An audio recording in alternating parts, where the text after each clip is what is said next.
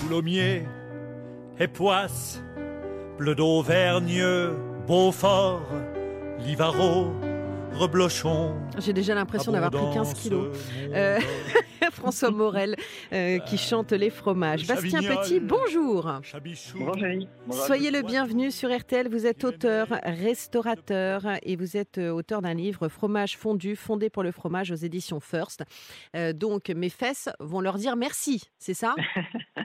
elles, sont, elles sont caloriques gourmandes, mais pas mais pas toutes toutes calories quand même. Et on puis peut manger du fromage et il faut se faire plaisir. Hein. Ouais, c'est ce que j'allais vous dire. C'est qu'à un moment donné aussi, il faut se faire plaisir euh, et ne pas se priver euh, du plaisir d'un bon fromage, d'un bon vrai fromage. Tiens, on parlait des, des, plantes et des fleurs d'automne là avec euh, avec Pierre Nesman. Il y a des fromages d'automne? Eh bien, Flavie, il y a des fromages d'automne, oui, comme les légumes. Les fromages ont une saison, euh, ah il ne faut pas l'oublier. Ouais, ouais, les fromages ont une saison. Euh, euh, là, à l'automne, en octobre, en novembre, on va retrouver euh, beaucoup de fromages euh, à croûte fleurie, vous savez, comme le camembert, cette petite pellicule blanche mhm. qui caractérise ces, ces fromages-là. il y a aussi, donc ça va être tout ce qui va être camembert, coulommiers, brie. il y a des fromages très intéressants comme le Mont d'Or. Le Mont d'Or, lui, il a une, une saison bien particulière. Il, il s'étend en général de septembre jusqu'à avril-mai. Euh, on ne trouve jamais euh, en vente euh, entre ces, périodes-là. Ah ouais, voilà, les fromages ont une saison, il ne faut pas l'oublier. Il n'y a pas le maroilles aussi en ce moment et le livaro? Il y a le maroilles, il y a le livaro, c'est tous ces, ouais, tous ces fromages. Les bleus, aussi. les bleus ouais, la forme d'Ambert, le, le bleu d'Écosse, le maroilles, le livaro, il y, en a, y en a tellement. On a, on a un beau pays pour ça. Je parlais des beaux et vrais fromages. Justement, comment est-ce qu'on choisit un fromage de qualité? Alors un fromage de qualité, Flavie, c'est avant tout d'aller chez son fromager. Bah, le on l'achète, le spécialiste. Voilà, euh, euh, comme comme les légumes, on va chez son primeur. Là, on va chez son fromager. Euh, on choisit un, fromage issu soit d'une AOP, soit un fromage fermier. C'est quoi l'AOP appellation d'origine protégée. D'accord. Euh, donc en fait, c'est une appellation qui, qui, qui, est soumise à un cahier des charges bien précis. Donc comme ça, ça permet d'être sûr que le lait est OK, que l'origine est OK. Voilà, il y, y, a un cahier des charges qui est, euh, qui est bien précis. Ça permet aussi d'être sûr de la provenance du fromage. Euh, quand je vous disais les fromages fermiers, en fait, le fromage fermier se caractérise par le fait que le fromage est produit à la ferme. Donc il est issu en fait du lait produit par euh, la personne qui fabrique le fromage. D'accord. Et, les fromages au lait cru sont, euh, sont AOP les fromages au lait cru sont AOP, c'est trois quarts de nos fromages, euh, des, trois, quarts, ouais, trois quarts des fromages AOP sont au lait cru. Bon, moi j'ai faim, on se retrouve dans un instant. Ça marche. Vous êtes mon nouveau meilleur copain, Bastien. et celui de nos auditeurs. À tout de suite. À tout de suite. Flavie Flamand sur RTL, nous voilà bien.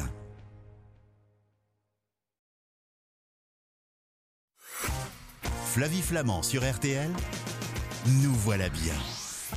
Écoutez, il n'y a pas de saison pour manger du fromage, mais je trouve quand même que quand on arrive à l'automne, c'est vraiment sympa euh, de commencer à le cuisiner. C'est pas simplement sur un plateau avec un petit verre de vin à consommer avec modération évidemment, mais on peut aussi faire de la cuisine avec le fromage et on, en parle avec Bastien Petit qui est auteur et restaurateur. Et vous avez un, blog hein, euh, euh, sur Instagram, une page Instagram, Bastien? Oui, j'ai une page Instagram euh, Bicook B C O O K euh, point le blog. Euh, voilà, je partage dessus mes aventures en termes de découverte, d'adresses, de produits, de voilà tout ce qui me passionne, ce qui me passionne. Et pas que du fronton et pas que du fronton. Non, non, ça peut aussi se boire, ça peut aussi se manger, ça peut aussi, euh, voilà, tout, tout, ce qui a trait à, l'art de vivre. Et alors le fromage, ça peut aussi se cuisiner. Euh, et alors justement, pour des recettes bien fondantes, parce que vous m'avez parlé de recettes dégoulinantes, est-ce qu'il vaut mieux du fromage au lait cru ou du fromage pasteurisé? Il vaut mieux forcément du fromage au lait cru, ça fond bien mieux que le, que le fromage pasteurisé. Euh, après, euh, d'une façon générale, euh, si on parle un peu technique, il y a une teneur en eau et en gras dans le fromage. plus elle est importante, plus les protéines de lait sont fragiles et donc du coup ça va aider à ce que le fromage fonde mieux. Quels sont les meilleurs fromages à utiliser pour des recettes un peu coulantes?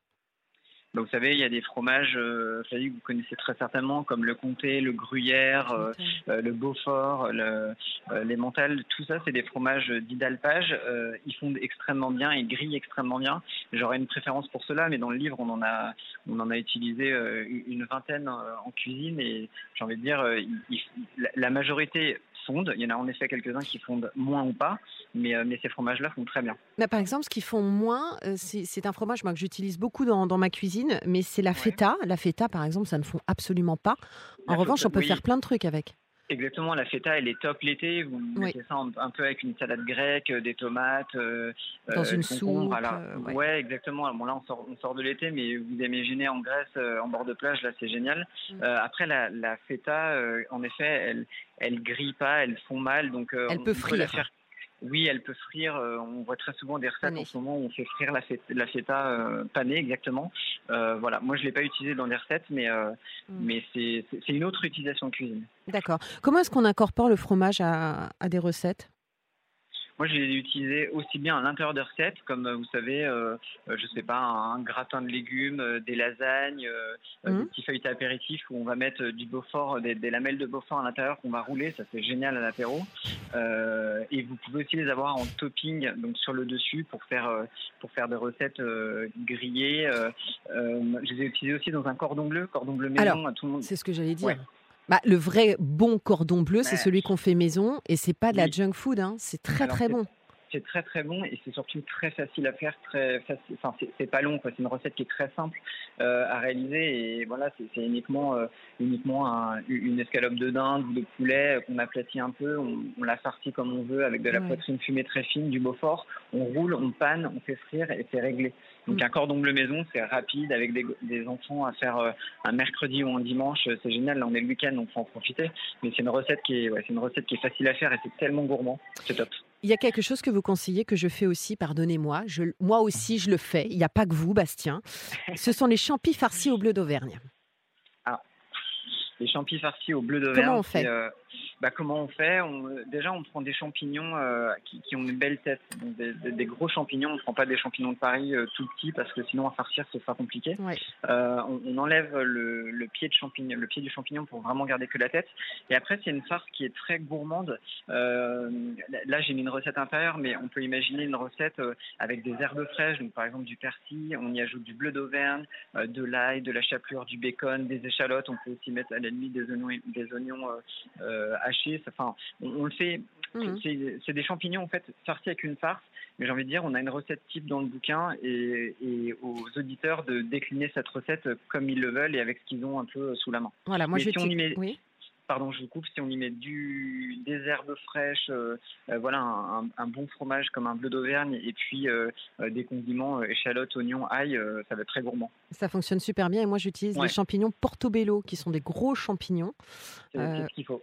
ah bon, bah voilà. Eh voilà, le portobello, vous faites une petite salade à côté et c'est super bon et c'est équilibré parce que ça vous permet aussi de manger des légumes.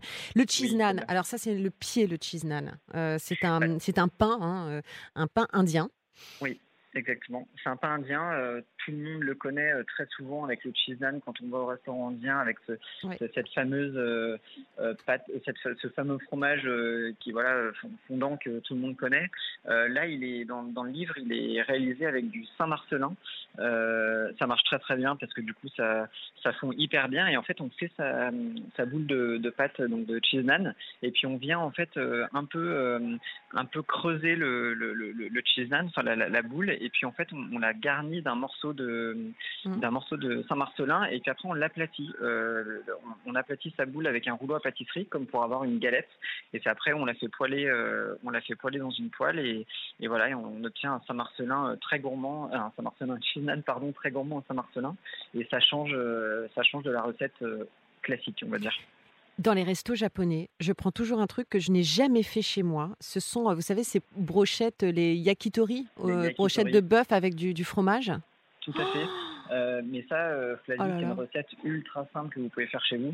Il n'y euh, a rien de, plus compliqué. C'est, vous savez, du, des tranches de carpaccio de bœuf très fines dans laquelle on vient mettre un morceau de, de comté un peu rectangulaire et en fait, on vient tout juste, on, vient en fait rouler ce, cette tranche de carpaccio avec son morceau de comté à l'intérieur et on l'a fait, euh, on l'a fait poêler euh, avec un petit peu. Alors moi, j'aime bien utiliser un peu d'huile de sésame pour garder un peu ce côté euh, japonisant. Et on vient en fait la faire poêler ces, ces yakitori, donc ces brochettes, à la poêle. Et quand elle commence à, à colorer et, et, le fromage, le, quand le comté veut un peu s'échapper de la brochette, et ben là on déglace, on vient juste mm. ajouter un peu de sauce soja, on déglace quelques secondes, ça caramélise un peu, et là on les sert après avec un peu de graines de sésame sur le dessus, et c'est divinement bon à l'apéro. Il paraît que vous proposez. Hein. Mais tellement Et c'est pas encore l'heure en plus, c'est ça qui est terrible. C'est qu'il va falloir que je tienne maintenant. Non, alors il y a un truc, c'est que vous proposez la poutine décadente, et je tiens à le préciser, ça n'a aucun lien avec le méchant Vladimir. Aucun lien. Euh, Poutine décadente, c'est parce qu'il fallait lui trouver un nom assez mm. rigolo, c'est quelque chose de régressif. Euh, euh, voilà, la, poutine, ce, plat qu'on trouve au, Canada, la fameuse poutine avec ce, gros plat de frites, avec une sauce bien particulière. Alors elle est un peu voilà, dedans, il y a, il y, a, il y a plein de choses. Il y a, il y a de l'échalote, il y a, il y a du ketchup. Enfin, c'est une sauce très sirupeuse, euh, caractéristique de là-bas. Et puis en fait, elle est, euh, la, la, poutine, elle est servie euh, avec du cheddar fondu. Alors, je n'arriverai pas à le faire, mais ils appellent ça du, du schnick-schnick euh, au Canada. C'est un peu comme si on avait du fromage qui faisait pouic-pouic quand on le presse.